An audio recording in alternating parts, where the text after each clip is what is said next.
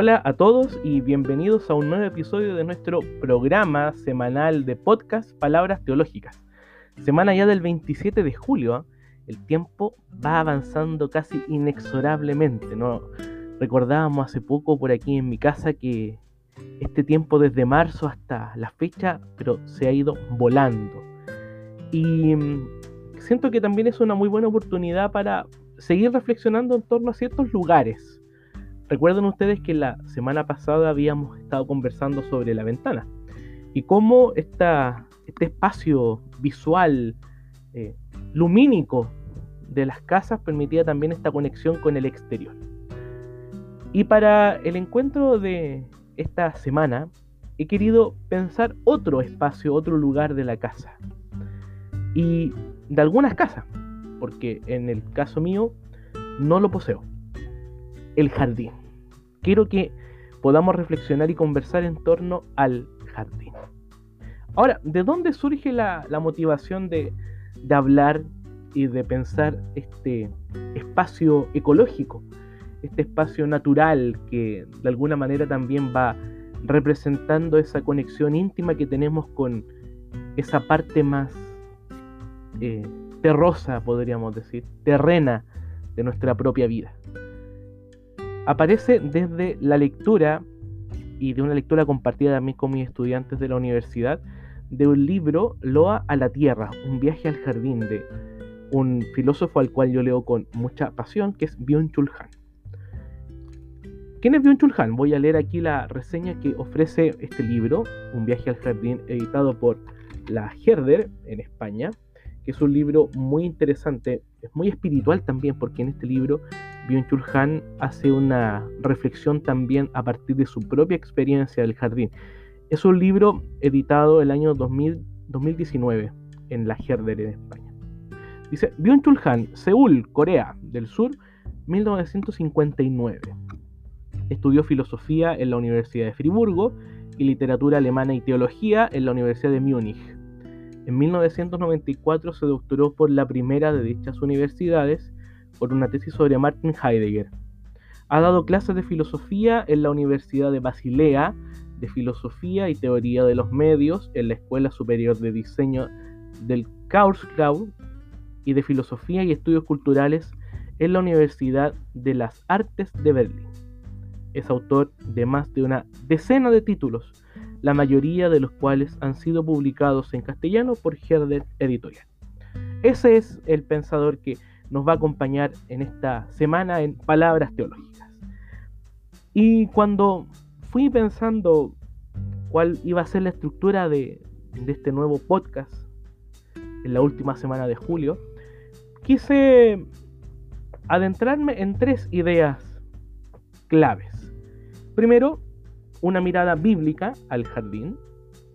En un segundo momento, la importancia del crecimiento y de la nutrición que de alguna manera también había aparecido la semana pasada cuando hablamos de la ventana, en este texto tan interesante de, Heidegger, de construir, pensar, habitar.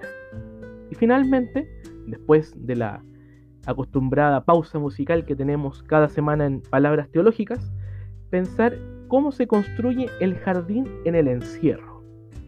Y eso también lo estoy pensando desde mi propia experiencia del jardín en razón de que yo no poseo el jardín.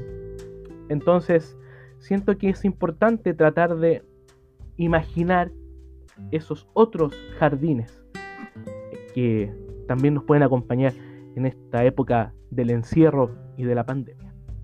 Fíjense ustedes que el jardín representa una construcción humana y ecológica. Es humana porque el ser humano con su inteligencia va planificando dónde colocar las plantas, las flores, qué plantar primero, qué plantar después, en qué época del año, etc. Pero también es ecológico, esta palabra que ha estado tan presente en nuestro tiempo y que desde la perspectiva, por ejemplo, de la Laudato Si de Francisco, nos ofrece una perspectiva o un paradigma eco-humano. Lo interesante de la perspectiva eco-humana es que, según autores como Leonardo Boff, supera un mero ambientalismo.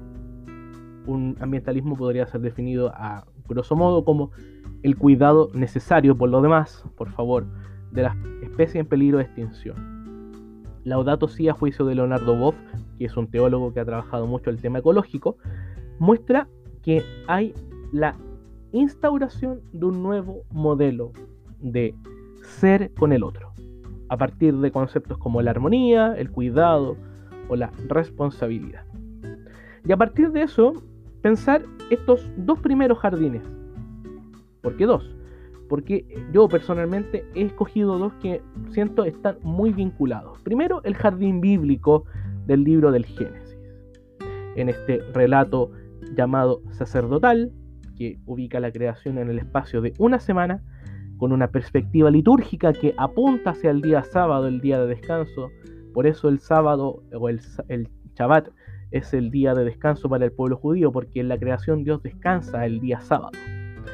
Se muestra a un Dios construyendo un jardín, un espacio habitable para el ser humano, para los animales y para las demás criaturas, y que tiene como coronación al ser humano en el sexto día de la creación les recomiendo también buscar la obra del teólogo Iván Golub, que tiene un libro que se llama justamente El sexto día de la creación. Es muy interesante porque va adentrándose en experiencias humanas como el juego, como la imagen y como la palabra, como elementos propiamente humanos.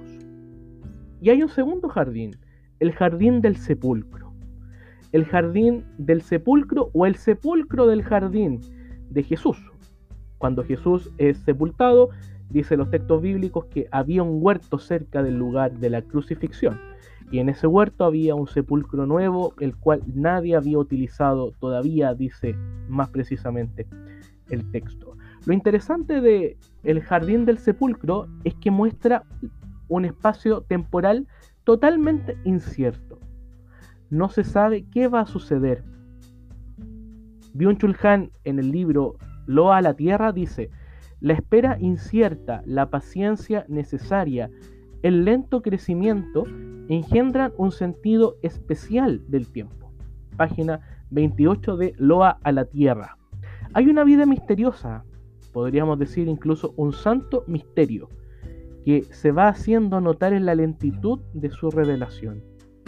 Dios jardinero, el crucificado enterrado en un jardín, el resucitado jardinero no reconocido hasta que Él se revela en el sonido de su voz, de su familiar voz a María Magdalena, de la cual celebrábamos su fiesta hace poco. Dios en el Edén va llamando a Adán a la vida. Jesús resucitado en el jardín de la resurrección llama también a Magdalena a la vida. Entonces, el jardín es ese espacio de vida nueva que va surgiendo. El jardín, por lo tanto, representa el parto de una nueva humanidad. Y a partir de eso quiero dejarlos ahora con una composición del grupo chileno Congreso que se llama Hijo del Diluvio, la cual forma parte de la obra Viaje por la Cresta del Mundo, que fue el cuarto disco oficial de Congreso, editado en 1981. Eh, los conocedores de Congreso dicen que este grupo marca lo que se llama la fusión progresiva que caracteriza también esos años. Y un dato curioso de este disco Viaje por la Cresta del Mundo es que en él participa Joe Vasconcelos. Y el primer tema que eh, ocupa lugar en la tracklist de este disco es Hijo del Sol Luminoso, el cual lo habíamos escuchado hace unos podcasts atrás. Así que los dejo ahora con Hijo del Diluvio del grupo chileno Congreso.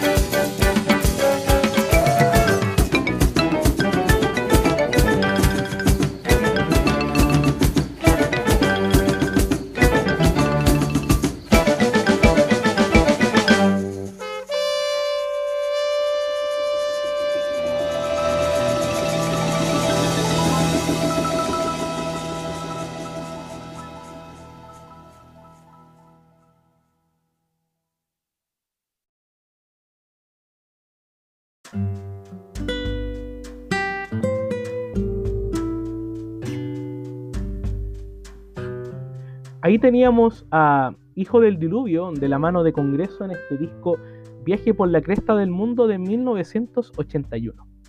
Quiero quedarme con dos frases de, de esta agrupación chilena. Que la primera es: Quiero ser hermano de los ríos, bautizado con la lluvia de un diluvio universal. Y la segunda, que también es muy, muy llamativa porque muestra cuál es la identidad humana. Dice: Voy cruzando valles y florestas, cordilleras y desiertos en busca de identidad. Únete a mi canto como el viento norte y el sur de la mañana levantando tempestad. Ambas, eh, ambos versos de la poesía de Congreso en Hijo del Diluvio van mostrando esto de la identidad ecológica del ser humano. No es solamente el patrimonio de las agrupaciones ecológicas, sino que todos, por el simple hecho de pertenecer a la gran creación de Dios, que es una creación eminentemente ecológica, tenemos que asumir ciertas formas de estar en nuestro jardín. Y a partir de eso, la última parte de nuestro podcast, la cual va a estar dominada por esto de construir un jardín en el encierro. Quiero quedarme con tres ideas de Byung-Chul Han que él las muestra al comienzo de su obra, Loa a la Tierra, un viaje al jardín, que se las recomiendo buscarla y poder leerla, porque es un libro muy espiritual que reconforta mucho, sobre todo en estos tiempos de encierro, porque nos abre esa perspectiva a lo que tanto añoramos, que es volver a encontrarnos, que ha sido también como la, gran tónica de nuestros podcasts, en estos, en estos días. La primera idea es la tierra es frágil.